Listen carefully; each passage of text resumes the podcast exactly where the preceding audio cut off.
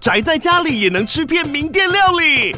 最懂吃的美食平台宅点心满周岁喽！二月二十六号至三月三十一号，周年庆消费满千折五十元，满两千折两百元，限量五十组超值组合包，原价二四九九元，特价二四零零元，搭配专区优惠再折两百元。鱼子烧麦、老爷叉烧、鲜肉汤包、墨西哥起司煎饼，交朋友来家宅着吃更好吃。马上点击链接探访宅点心。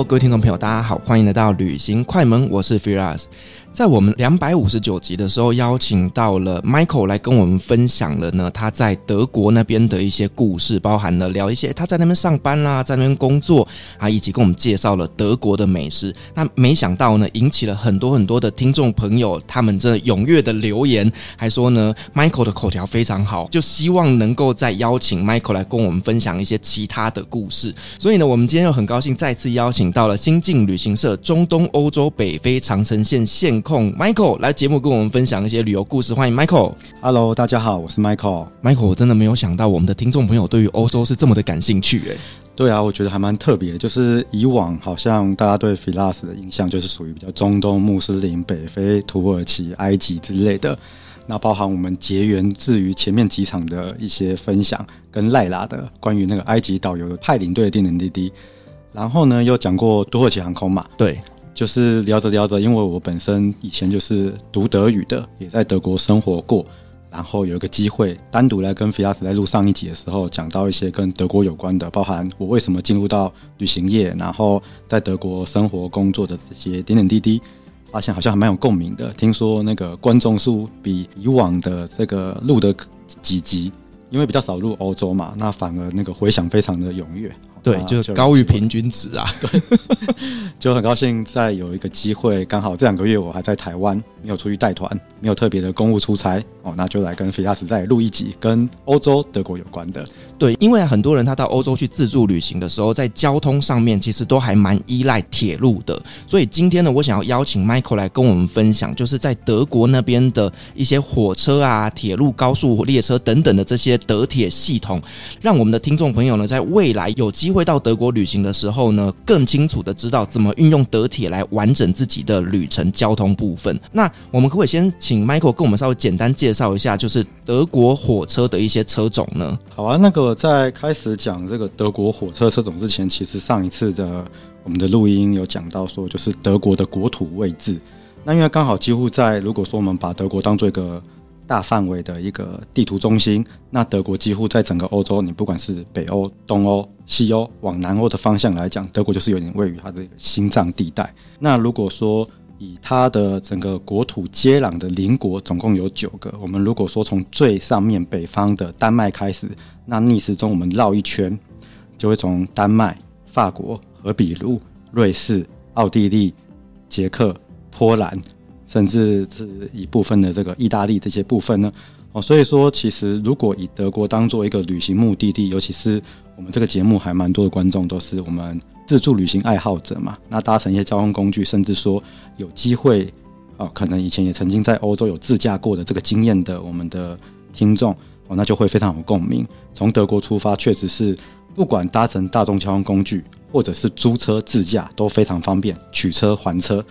哦，所以说德铁的体系很多很多，因为那个德国叫做 Deutsche Bank D E U T S C H，然后 B A H N，简称 DB。好，那如果我们上网去搜寻德铁的官网，打入 triple w dot b a h n 点 d e 就可以进入到德铁的官网。那当然一进去，它的页面是德语语系嘛，但是我们可以转换成英文的语系之后呢，我们就是像我们一般在台湾搜寻那个台铁启发地、目的地，然后你要。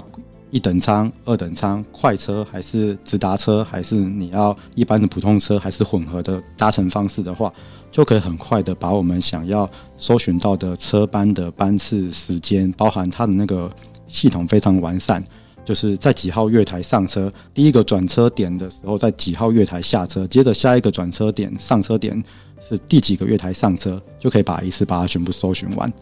哦，那其实我个人以前在德国生活的经验，就是我觉得德国的车有所谓的快车，类似我们台湾的高铁，那还有他们类似比较稍快的车，比高铁慢一点点，就是类似我们台湾的自强号。那还有那种站站停的类似区间车，那搭配它城市网里面的那个路面上面的跟地底下面的，像捷运啊、地铁啊，还是路面上面的路面电车，然后还有一些。公共交通工具所串联起来这个交通网，其实非常方便，而且绵密，而且非常，他们也算是一个以英语来使用的国家来说，哦，虽然他们母语是德语，但是如果说我们在当地旅行生活，在大部分的地方，当然非常老一辈的德国人可能不一定人人都懂英文，但是大概中年甚至到现在比较青少年这些德国当地的这些民众呢。呃，不管你是去餐厅、饭店、景点，还是你在路上随便碰到一个年轻人跟他们讲话交谈，还是你要问他们，甚至是只是问个路，哦，那其实讲英文其实也非常方便。再搭配我们自己在网络上一些搜寻这方面交通工具的时刻表的这种技能的话，其实在德国自助旅行就是非常方便。那从德国延伸到欧洲周边国家，也是一个非常好的一个旅游出发地。哦，不管从别国进到德国，还是从德国出发，像你要去维也纳，要去布达佩斯。甚至要往丹麦，或者是要去法国巴黎，要去意大利的维罗纳、威尼斯、米兰、罗马，哦，那其实都非常方便的这样子。因为我自己曾经买过德铁的一个经验是，我觉得它那个系统整合性真的做得非常的强。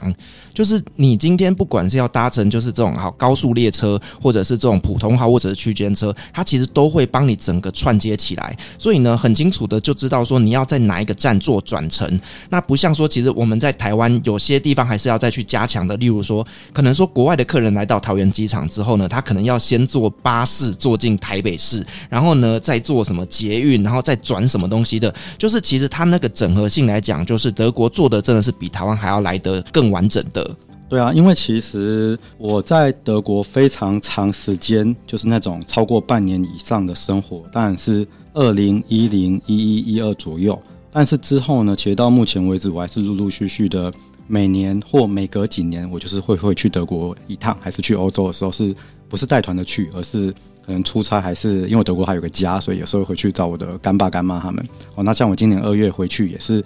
用这种大众交通工具跟交通票券的那种商务旅行的方式回去。好，所以说我觉得就像是刚刚菲拉斯讲到，就是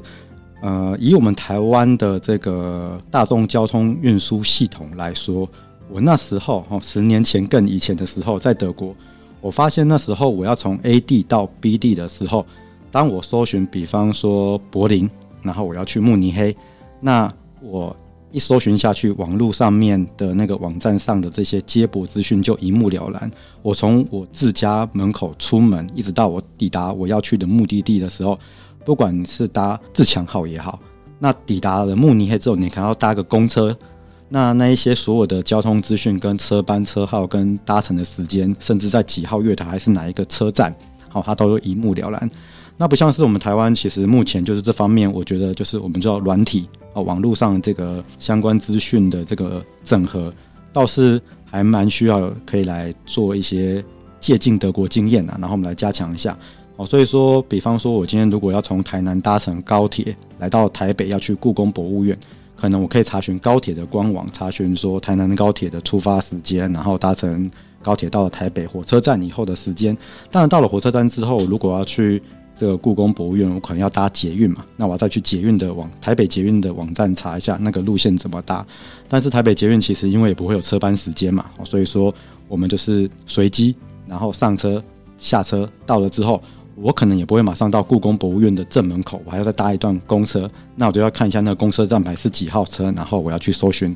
那个到故宫最近的一个公车班次是哪一班，有什么，比方说三零四，然后几点几分有。啊，当然现在这个部分像 Google Map 上好像也是可以做到一个还不错的整合，但是难免有的时候还是会有一点点落差，还是说还是需要其他辅助的一些网络上的这种网站的媒介来做 double check。但是在德国国铁，甚至我从德国要跨国到其他国家的时候，这个车班一查，像这一班车，比方说我是从巴黎开过来，那经过阿姆斯特丹，然后要进到德国科隆，那所以说它中间会经过什么车站？那这台车是德铁的体系的车，还是是从法国开过来 TGV 高铁的车？哦，那都非常一目了然这样子。是，那其实呢，像呃很多的交通工具，他们都会有一些组合套票，像是日本的 JR，他们就会有那种一日、两日、三日券等等这种票券。那在台湾的捷运呢，也是有这种类似的票券。那在德铁来讲的话呢，他们有什么特殊的票券，让我们大家在购买的时候是能够买的比较便宜呢？呃，我先讲一个，如果我们是在当地生活超过三个月以上一段时间的话。其实德国国铁他们有一个叫做 Bahncard，你可以买它一个年票。那它有 Bahncard，B A H N C A R D Bahncard。那它有 Bahncard 二十五、五十或一百。那它这个二十五跟五十或一百的意思就是折扣。那等于说，它一张票，比方说 Bahncard 二十五是四十九欧。那你今年度所有搭乘所有德铁的车班的时候，那它就是百分之二十五的 discount。那还有分二等舱跟头等舱。那如果你是买五十，那你是二等舱会有一个价钱。那你在今年使用这张 Bahncard 的时候，就是你可以都享有，不管是快车慢车，任何点到点都是百分之五十 discount 这样的方式。那以我们如果是外国的旅客进入到德国来旅行。那包含说，我们如果做一些跨国移动的话，其实台湾像是有一些旅行社，飞达旅游哦，他们有代理一个叫做多国火车票券，或是德瑞双国火车票券这一些，哦，像德国单国的话，我们叫做 German Rail Pass。好，那这个部分等于就是在你的旅行期间，你可以买，比方说十五天内任选三天或五天，或者是那个十五天内连续都不间断的搭乘，它有各式各样的哦。那当然说。就是依照我们的旅行的移动的天数，因为有时候我们可能比方说到法兰克福，我们一到法兰克福只会搭一次长段车，然后之后在法兰克福待三天之后，然后过几天我们接着从法兰克福去到比方说汉诺威，还是从法兰克福去到慕尼黑，又再搭一次长段车。哦，那依照我们需要的旅行方式、移动的天数，再选择说我要每天不间断的搭乘的那种，稍微贵一点，但是其实每天都搭，相对来说会比较划算。还是说我这大概二十天的旅行当中，呃，可能只会有三到五天长距离的移动，那用这个票券就会比较划算。那其他都是市区内的短途的移动，我可能买那种，比方说有什么海德堡卡，然后慕尼黑卡、柏林卡这种 City Pass。那它这个 City Pass 其实里面就是有包含，就是呃市区内的所有的地铁、路面电车、巴士，还是那种类似站站停的区间车的交通费。以及我们如果要去参观一些博物馆，还是去一些餐厅用餐，还是去一些他跟这个市政府有签约合作的一些景点都好的一些全免费或者是部分折扣，可能二十五趴、五十趴多少的这个折扣的这一些 City Pass，那就是这样交叉来运用，达到一个最省钱，还是说我们旅行效益最大化，然后又可以轻松移动，然后有一定费用的节省的这样的一个方式。所以这些票券是都在台湾可以买得到的。基本上，像 German Rail Pass 在台湾有代理嘛，像我刚刚讲那个飞达，所以说我们可以直接上它的官网去订。因为很久很久以前我在买这些票的时候，它会甚至会寄一张像火车票的东西给我们。对，没错。然后你在使用这个票的时候，我们要抵达当地，比方说我今天搭乘飞机抵达法兰克福机场，那法兰克福机场的机场里面就有德铁的旅游游客服务中心，你可以在那边像是我们柜台买火车票一样。好像我们台铁嘛，就是有机器买票，还是你可以去柜台买票。那我们这张票券拿到之后，要去柜台，要他会给你做一个开通的动作，就是盖他的启用日、启用章。那这张票就开始计算，然后看几天内盖几个之类的。哦，不过现在疫情以后，其实像我去年有帮一些公司的老客人、好嘉宾，去规划一些，比方说两人蜜月旅行，他们不要跟团，然后想要那个自助自助一点，比较弹性一点的自由自在的玩法哦。所以说，我就帮他搭配一个欧洲火车票券。那那时候呢，其实购买完之后就没有寄实体票券来。我想说，这可能是一个时代的变更跟更新了。那包含可能疫情后的一些变化，就是它现在变成像是要下载一个 German Europass 这一类的这种欧洲票券，就是会下载一个 APP。那你订购完成之后，他就会给你个代码，然后你输入进去之后开通之后，那张票就直接在手机里面了。哦，所以现在去到欧洲其实很重要，就是一件事情，就是要有网络。因为很多很多东西都已经没有实体票券，都是变成网络化还是手机化这样子，哦，所以说很多很多的不一样这样。嗯，其实这样也是比较环保的啦，就是不用把这个票券实体给印出来。那另外，其实，在德铁的部分呢，他们也有就是早鸟票跟团体票，就是你如果是在呢，就是出发前大概半年的时间就提前去做预定的情况下，你的票价会比较便宜。那同时，如果说你今天是多人一起出游的话，也有团体票的选择嘛。这个部分，因为刚刚跟大家分享是所谓的像 German Rail Pass，就是欧洲火车票券，德国单国的旅行票券这样嘛。哦，那菲亚斯刚刚问到，就是单就德铁体系里面，哦，它有一些类似，比方说在德国境内的移动。我们到了当地以后，而且我们是一群好朋友结伴同行。他们有一种叫做 Schöne Wochenende，就是周末快乐票，翻译应该这样讲。哦，那张票就是它可能是二十九欧还是三十多，第一个人起，但是第二个人起就是可能加个五欧八欧，第三个人起再加个五欧八欧。哦，所以说当这个票，比方说我们只是在慕尼黑周边所在的这个邦州，像巴伐利亚这边内部来移动，不会超过的话，我们可以买这些像周末票。它不能搭快车，它只能搭一般当地的区间车，还是地区的车子，大概类似莒光号那一种车子。哦，那如果今天跨邦的话，可能还是用这种德铁的 German Rail Pass 这一些，还是会比较顺，比较方便。哦，那如果说这种短程的移动，但是不会跨度邦的话，我们就是可以用这种票这样子。对，就是如果说你今天是要买一些呃比较长距离的移动，你就可以提前去官网上面去预定这种呃早鸟票或者是团体票券。如果说你是在那种呃短程的这种交通呢，你就可以去买一些就这种 Germany Ticket 去走透透。那如果你今天完全不想要烧脑的话，其实还有一个选择叫做德国铁路通行证。对，那这个德国铁路通行证就是所有的都能搭吗？哎，所有都能搭。不过你要看的是一等舱或二等舱，因为还有分不同的票价嘛。所以说，如果购买是 German Rail Pass，就是德国火车通行券的二等舱，当天我所有在德国境内的各种快的啊、慢的啊、长途的啊、短途的，甚至市区里面的车，我都能搭，但只能搭二等舱。那如果我们是买头等舱，那我就是可以搭头等舱。但是头等舱像德国可能还好。可是你这一张票，比方说如果是德法双国，你从法国过来的话，建议除了买这张票券以外，还要多一个定位费，因为常常可能从史特拉斯堡还是我们从巴黎过来的车子会座会非常满。那有一些地方，比方说意大利的 Italo，还是法国的 TGV 这一些高铁，他们就没有像德铁来的这么弹性，就是你上车之后，如果你是坐头等舱。甚至有时候二等舱还是有一些限制车子，你要先做一个定位的动作，等于你要有座位，他才让你上车。你光有那一张，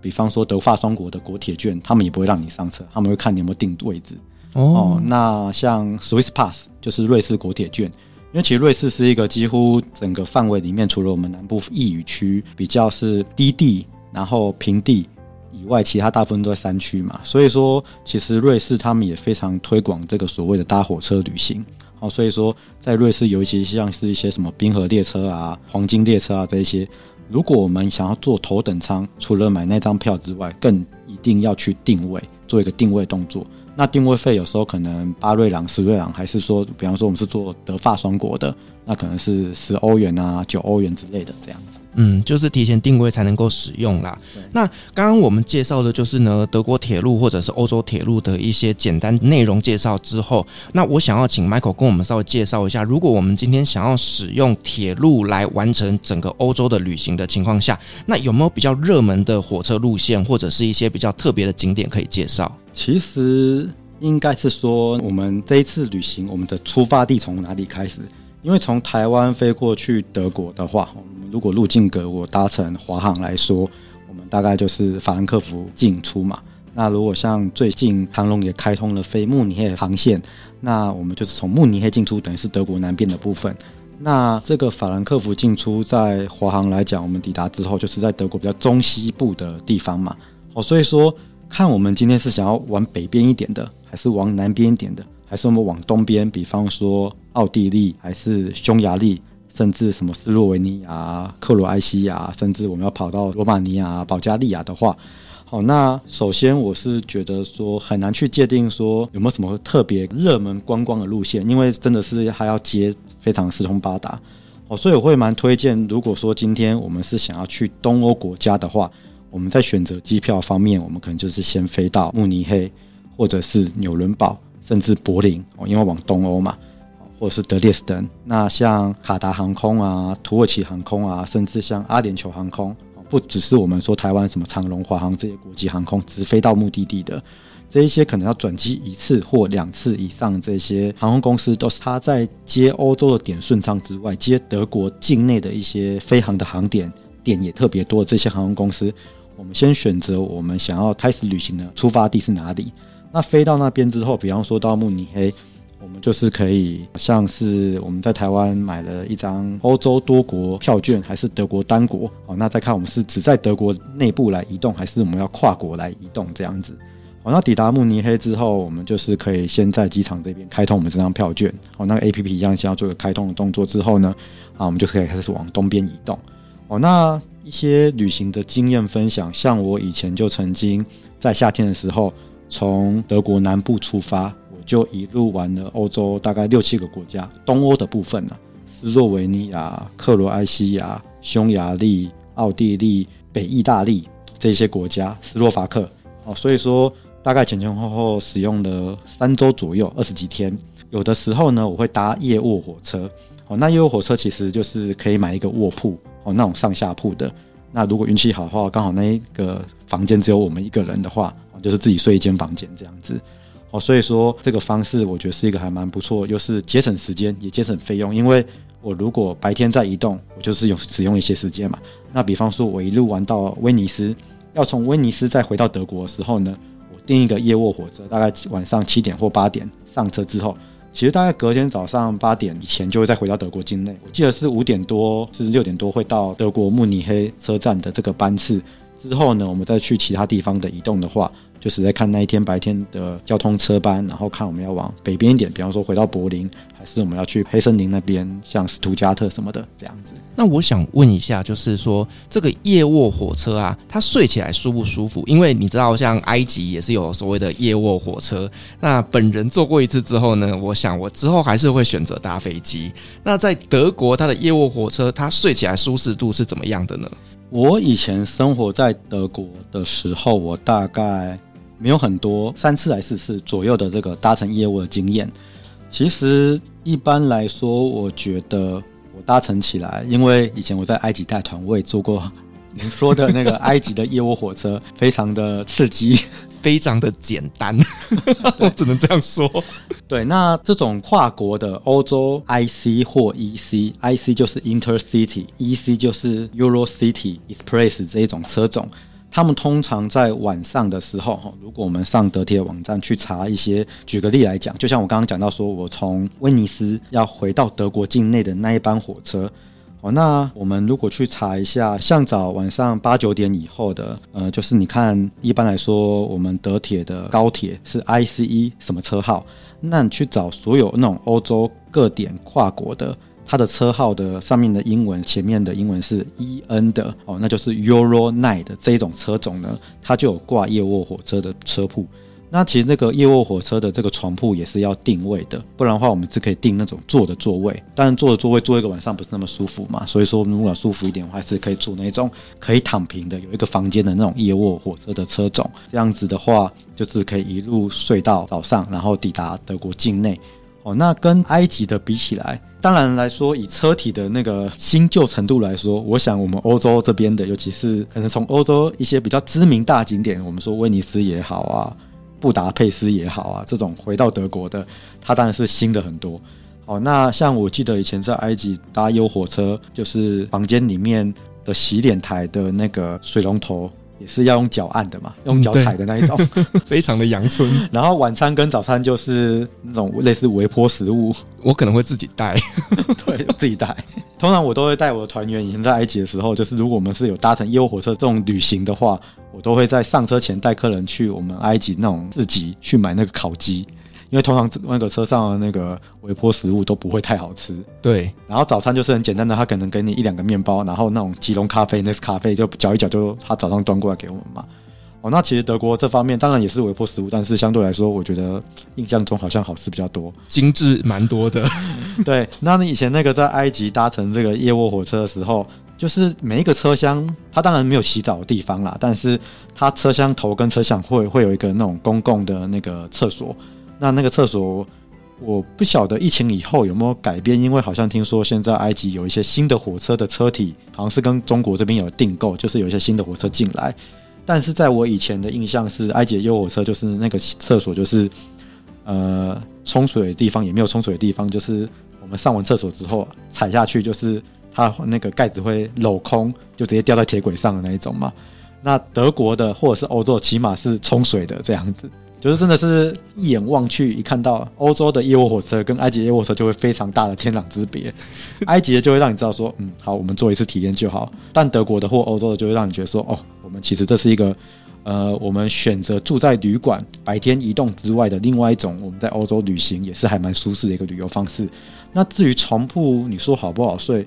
因为我觉得欧洲人普遍来说体型算是比较高大嘛，对，距离啊，距离床的距离，还是说我们爬上爬下，还是说你说有一些像床头灯啊，还是车厢里面，常常我记得坐埃及的优火车，就是我们大行李拉进去之后，基本上就也没有人可以走路的空间了。但是印象中我坐过三五次那个欧洲的，尤其是再回到德国境内的，就是还不错，就是没有到那么拥挤，相对来说算宽敞。多那床铺硬还软，我是觉得我都还觉得蛮好睡，但是这种比较见仁见智的，我们就不要评论，好让大家自己体验这样。对，我好像不应该拿埃及来比哦，这这个真的是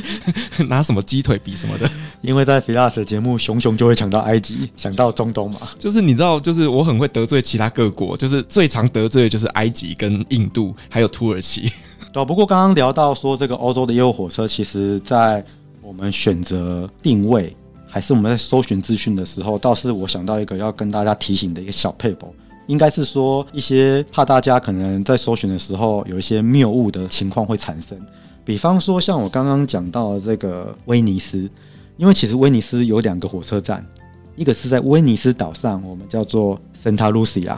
还有一个叫做 Venetia，那个 Mestre。哦，那 Venetia Mestre 就是我们还没上到威尼斯岛，因为我们对威尼斯的印象可能是威尼斯岛。但是其实威尼斯，我们从上岛之前的那一块，上岛前过桥之前的那一个区域，其实就是整个威尼斯区域。只是在过桥上到岛之前的那个车站叫做 Mestre，过了桥之后上到岛上停下来的第一个车站叫做 Santa Lucia。哦，所以说我讲的刚刚那个所谓的叶沃，其实是上车点是从 Santa Lucia。那比较精准的方式会建议大家，如果说我们哦听完今天的这个节目以后。以后有想要在欧洲用这种长途交通工具，火车，国家经过国家跨国，还是说只是德国境内这种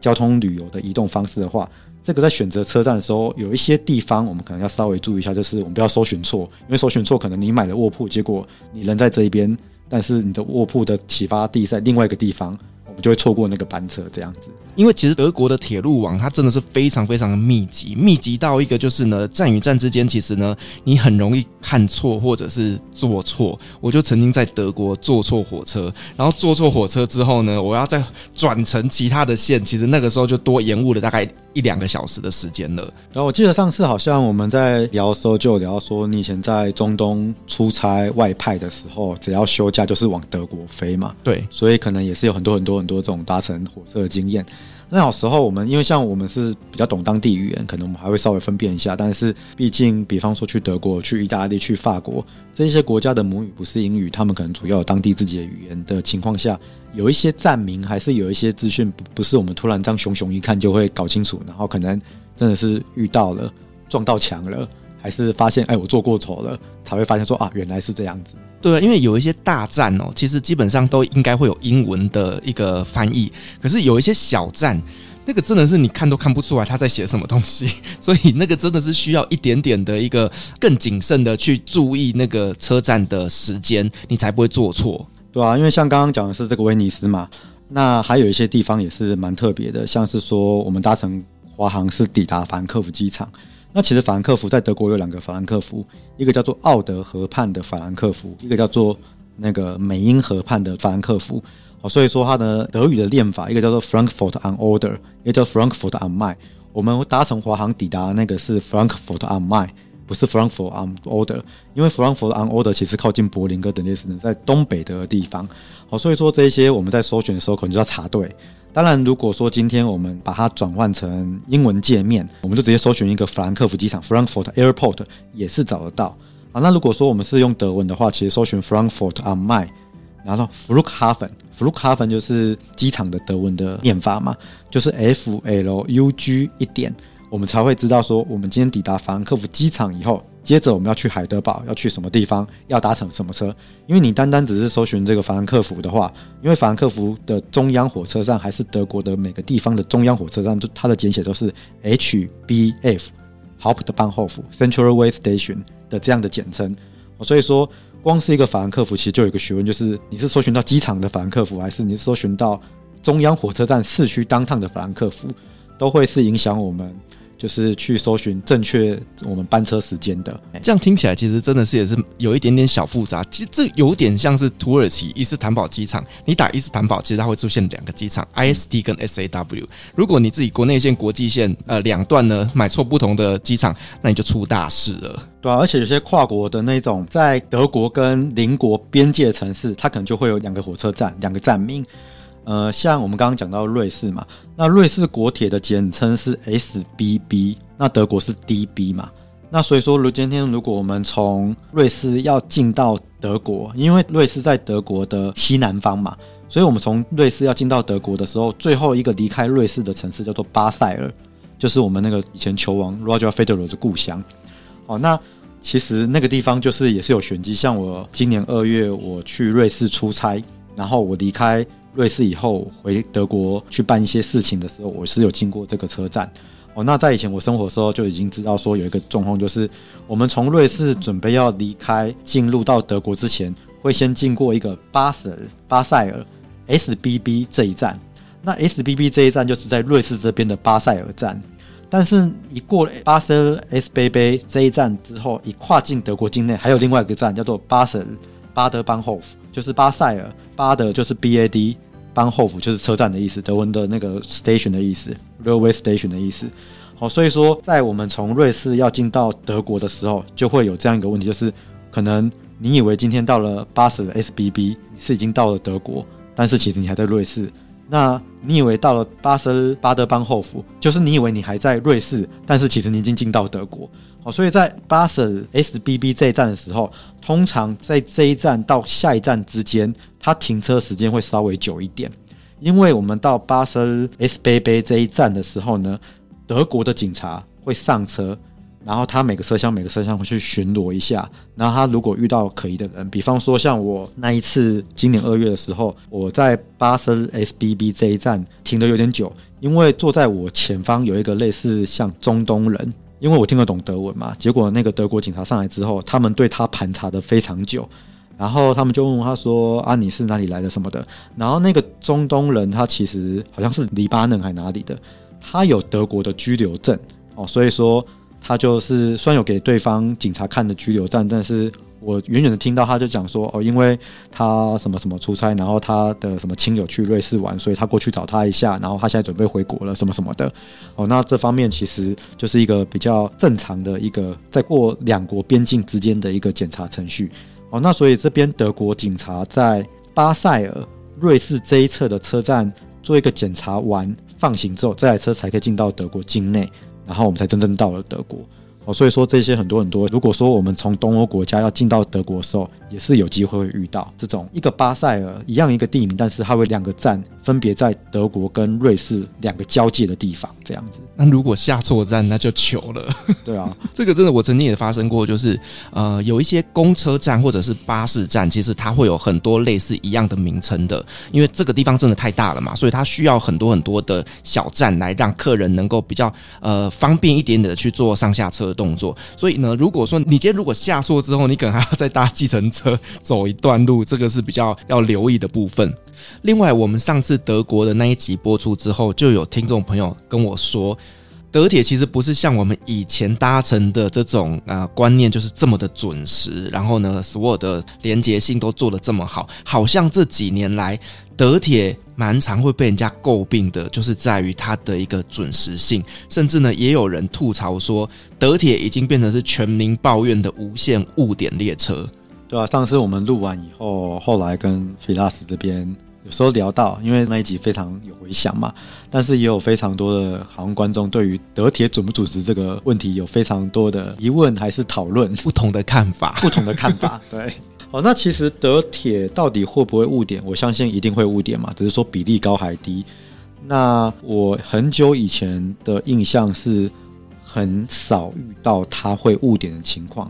但确实这几年，虽然说我在德国生活很长时间，是大概十年前的事情嘛。那这期间后来都是大概陆陆续续中间有间断的回去，但是也确实听我一些在德国当地在当地生活的一些华侨啊，还是台湾的留学生，还是就留在当地工作的一些拿工作签证的朋友，听说德铁确实这几年的误点率越来越高。尤其是一些比较大城市，然后一些特别的班次的时候，这样子。另外，我在网络上有找到一些资料，就是说德铁的车长啊，因为就是太常被抱怨了，所以甚至他们也就是训练出一套，就是在广播的时候要啊、介绍风景啦，然后说我们现在左手边是什么，右手边是什么啦，然后或者是耍一些幽默的一些技巧。那甚至有人说，就是车长呢已经当起了派对咖，全程用摇滚的饶舌花腔。方式做行车播报，然后让客人不会因为误点而感到不开心。所以，这个我觉得德铁的车长其实也是不容易耶。对啊，现在有点像是那个德铁综艺节目版这样子。好，那其实是那个菲拉斯跟我讲这个，然后。在准备这一集节目的录制之前，我也稍微上网去看了一些部落格，还是一些当地的一些报道，确实好像有讲到这部分，就是让我觉得蛮刷新我三观的。对，我蛮意外的，因为以前我搭德铁那个经验是蛮好的，因为德铁还是说德国人一直以来，我相信不只是给我，还是给大家印象，就是一个类似守时模范生、公务员心态，就是很规规矩矩、中规中矩在做事情的。不过这几年，就是他们的误点率真的是越来越高。那像我今年二月去欧洲那一趟，去了瑞士跟德国，我大概中间搭了四次吧，哦四次还五次的这种长途间的移动，我就遇到一次就是大误点。可是那一次误点倒是我们那个车长没有在广播，就是说学逗唱，还是讲一些那个惊险介绍之类编编一些故事啊，这样讲没有像网络上写那样。那一天的状况，其实因为我是二月底过去的嘛，然后当地就是欧洲各个地地的一些嘉年华。Carnival 的时刻哦，所以说我听到德铁的广播，其实就是他那一班车是从巴黎开过来的，就是在进德国境内之前，整个大雾点的德铁的班次。那我其实不是在巴黎搭的嘛，我是其实已经到德国，在德国准备等那一班车，要从黑森林往巴伐利亚移动。结果呢，他就说好像在前面几站，因为有一个。月台广播哦，说在前面几站，因为好像有人落轨，然后那个城市因为在举办嘉年华，就是有一点年轻人比较多，失控，有一些在火车站里面月台上可能有一些事件啊，哦，所以那一班车就是误点两个小时，好，那所以说我还不晓得他会去误点多久，因为他也没有讲说他什么时候会来，只是要我们等待嘛，我就等着等着等着，然后等到突然有一班就是一样从法国里昂过来的 TGV。他反而比这一班德铁还要早到，我就顺势搭上 TGV 那班车。然后我跟 TGV 的那个查票员说，我这一张是那个德瑞火车票券，所以说我可以去瑞士，我也可以去德国。但是因为你这台车是 TGV，就从法国开过来的嘛，但是你已经开到德国境内了，我就问他说，那我可以用我的 German Rail Pass，然后来搭乘你这一班 TGV 已经进到德国境内的这班火车吗？因为我上班车已经误点两个小时，那我今天晚上要到哪里？然后。我不能再继续等下去了。那那一个法国的黑人女性查票员，我不晓得他们听懂我讲话，但应该英文是 OK 的，我跟他讲英文，但是他就是让我看一看我的票券之后，他就让我上车了。只是就像我刚刚讲的，其实我们应该是要有一个座位嘛，因为 TGV。可是他就跟我说：“哦，因为你是临时跑上来的，我让你坐，但是你没有座位，但是你也不能随便站在路旁边，所以他叫我去那个餐车车厢那边。但是我就顺利搭上了那班车，然后我到奥古斯堡 （Augsburg） 下车这样子，因为那班车会经过奥古斯堡。哦，所以说我觉得比例上来说，因为我大概二零一零一一一二左右在德国生活的时候，真的我在当地一整年搭了非常非常多次的，几乎每个周末都到东跑西跑的德铁。”我好像没有所谓有那种很严重误点的情况的经验，但是光这一次今年二月我去搭个那个四次五次，我就一次误点，所以说可能一百分之一是十年前，那现在四分之一或五分之一就是一个月内会发生的，那确实比例上来说是有很高，不过到底它误点率多高？我也没办法跟大家来很保证的讲，或斩钉截铁的跟大家说，它就是很容易误点，因为毕竟我不是生活在当地，甚至是买那种德铁月票，每天都在搭乘的这种的频率，所以说到底容易误点还不容易误点，我觉得见仁见智这样子。对，因为其实我从这个呃转角国际这边有一篇文章哦，就是呢稍微整理了一下这些资讯。他说，其实就是因为德铁在这数十年来它的投资不足，所以说导致很多的基础建设是很老旧的，那也都没有去更新。那再来就是说呢，因为它投资不足的情况下，就变成是说，哎，其实他们在服务上面呢、啊，或者是人力上面，其实也都是雪崩式的下滑，进而就是也连累到了整个形象。那同时在这个疫情期间，因为呢就是客人又减少了，然后呢，就变成是收入又更少的情况下，所以导致这个整个的准点率跌到了最低点，来到了五十九趴，也只有五十九趴的车子是准时的。因为我九月会再去一趟瑞士跟德国开会，然后再去考察一些东西，所以到时候我搭乘的时候，我再来看看它的误点率是不是真的还是这么高。不过德铁这个问题，其实大概它是在一九九五年前后。原本它是官营，后来转民营。那德国政府变成它是一个持有还蛮大股份的其中一个股东而已，它并不是真正在管理整个德铁的管理层面这边来经营，它就退而成为像是一个资金金主的概念。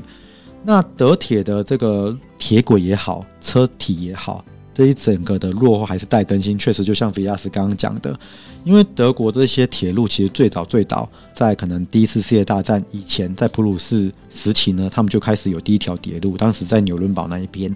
那这一个铁路在当时其实是非常先进的交通建设的一个创举，还是说是一个先驱哦？那各国后来就是继而仿效。那也因为德国铁路的这个开展，包含他们设计出那个引擎。让他们的火车从一开始，他们刚开始有第一条铁路，可能是一般的车子或马车在上面运，到后来是可以真的从蒸汽火车，再变成是一种研发出各种各样的引擎，开始有我们说的高速列车这样子。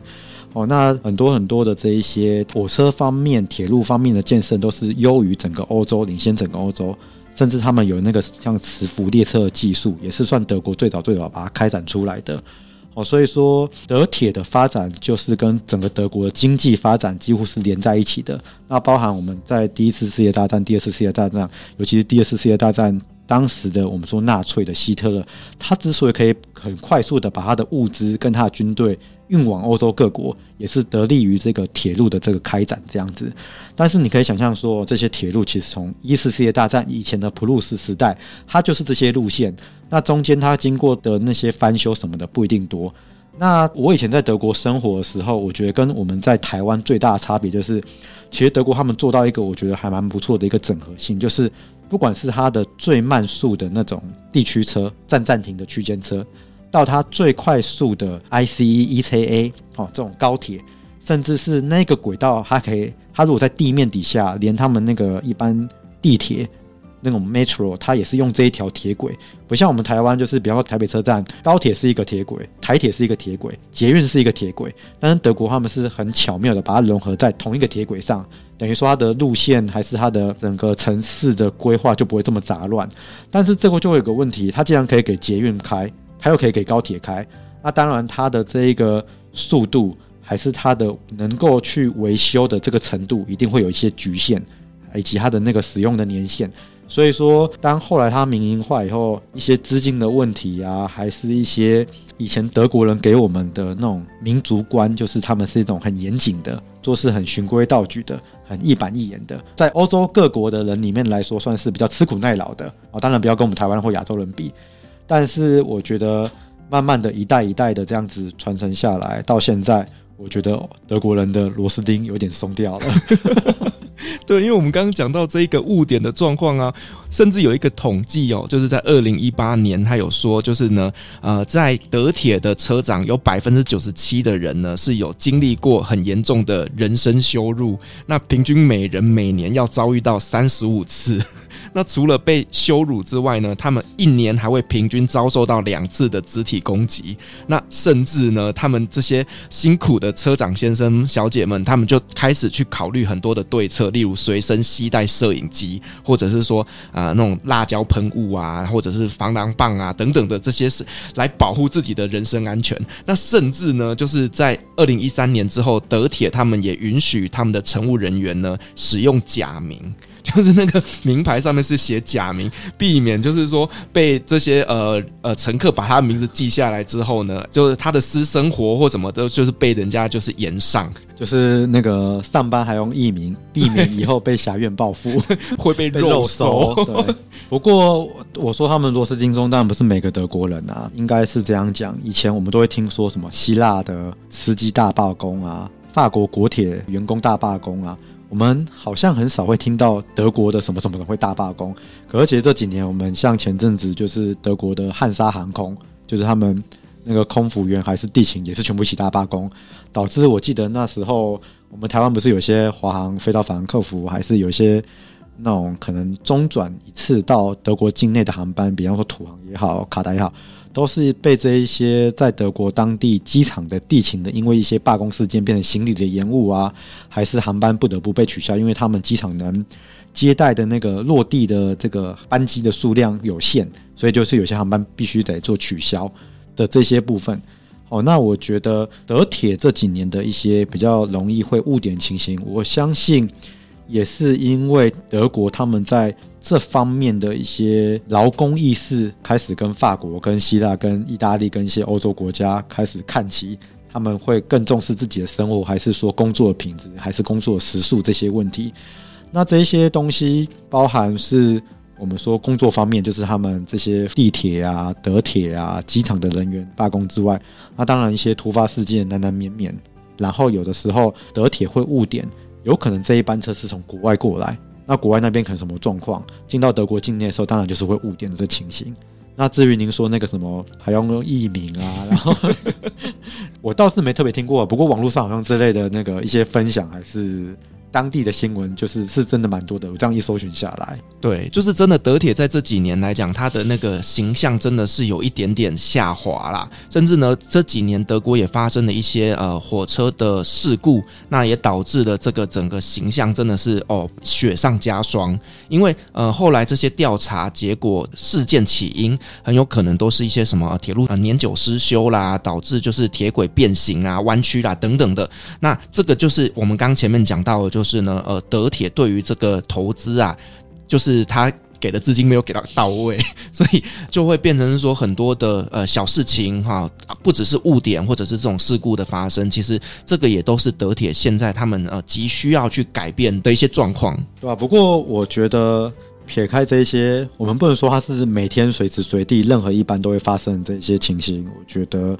在德国，我们利用他们的铁路交通、大众运输工具来移动、来旅行，还是相对来说是蛮方便的。没错，比起我们去东东欧非常东边的一些欧洲国家，别提了。比拉斯应该有经验哦。我坐过保加利亚的火车，然后呢，我当时坐上去的时候，我觉得我好像回到了第一次世界大战。就是你知道，它那个火车啊，真的是非常的复古诶、欸。然后你坐上车，你还会闻到一股臭扑鼻，就是有一点点像是台湾三四十年代的这种复兴号这种感觉，就是真的很老旧，很老旧。然后呢，车站上面也都会有很多奇奇怪怪的涂鸦，甚至你都会闻到一些尿骚味。就是它那个真的，我觉得德国真的还是不错的。对啊，那我觉得其实从德国出发，然后要跨国的这个旅行，使用德铁还是这种欧铁大众交通票券，那搭配一些我们说，如果大家有去申请国际驾照，稍微自驾一下的这种体验，那其实欧洲还是有一些联航，像 Ryanair 这些航空公司，其实我们可以用很便宜的费用，也许早一点买五十欧以内，当然行李的公斤数会有点限制啦，就是。可以突然就从慕尼黑或杜塞道夫飞到北欧某个城市斯德哥尔摩之类的话，这一些其实我觉得都还是我们说小资旅行，还是我们比较有点弹性的自助背包客旅行方式来说是很好的搭配。这样对，每次只要听到我在德国生活的朋友们分享说哦，这个周末要飞去哪里，机票只要五百块，我都心想说五百块，台湾坐个高铁都不止五百块。然后我就分享一次我之前在德国生活，就刚好利用我生活时候，因为我一开始住在德国南部城市，后来我往北边到杜塞道夫，我住在德国北边城市的时候，在南边的时候我就往东欧跑，往北意大利跑，我往比方说南法跑。那我住到北北边的时候，我就往北欧跑，比方说我第一次去看极光，就是我在德国生活旅居的那两三年的时候，然后一次我利用。我休假的空档，我就从杜塞道夫搭乘 Ryanair，应该是 Ryanair 吧，反正就是廉价航空，我就飞到 Stockholm。那飞到 Stockholm 之后，我从 Stockholm 坐一段船到芬兰的赫尔辛基。那时候好像赫尔辛基飞拉普兰是他们挪威航空有一个新开的航线，然后飞到拉普兰之后，再坐计程车到伊瓦罗、伊纳里、伊瓦罗那边。然后在那边待了大概五个晚上、六个晚上，但是我第一个晚上就看到极光。就是非常特别的一个体验。那那个前前后后，我记得如果换算成台币，买那一些机票啊，住那种小木屋啊，搭乘船啊，从家里出发，搭乘德铁到机场啊，然后换成各式各样交通工具一路玩回来。因为我离开北欧之后，我并不是马上回德国，我是直接飞到威尼斯。飞到威尼斯之后，因为他那时候是嘉年华期间，我在威尼斯住了几天，体验了一下威尼斯嘉年华以后呢，我再从威尼斯坐夜卧火车回到德国，那我就不是用 German Rail Pass，我其实是买单段，因为我的行程就是在那一整段最长段的交通，我只需要从威尼斯回到慕尼黑，因为我住奥古斯堡，所以说我就从威尼斯回到慕尼黑，然后再继续搭乘德铁回到 Augsburg，之后就是完成我这一整趟旅行，前前后后我记得我台币花不到六万块。不到六万块可以去看极光，然后可以绕这么一大圈，大概待了两周多吧。好，我觉得今天真的很高兴邀请到 Michael 来跟我们分享了，就是他在德国生活的时候，那搭乘德铁的一个经验，同时也跟我们稍微分享了一下，就是德铁的一个车种啊，以及票券等等的一些方式。那对于以后如果说你有机会要到欧洲旅行的话，希望这集的节目内容能够帮助到你们。那如果说各位呢，您对于德国铁路有一些不同的看法，或者是有一些搭乘的体验想跟我们分享的话呢，也都欢迎在我们的留言板上面做一些互动，那我们都会跟大家做一些及时的回复哦。好，我们再一次感谢 Michael 的分享，同时也感谢所有听众今天的陪伴。如果您喜欢我们的节目的话呢，别忘记给我们五星好评加分享。另外呢，我们在赖开有旅行快门讨论社的社群，那如果说大家想要跟我们及时的聊天，都欢迎加入社群里面。旅行快门，我们下集再见，拜拜，拜拜。各位贵宾，我们的班机已经抵达。感谢您今天的搭乘，旅行快门每周三、周五与您在空中相会，祝您有个美好的夜晚，晚安。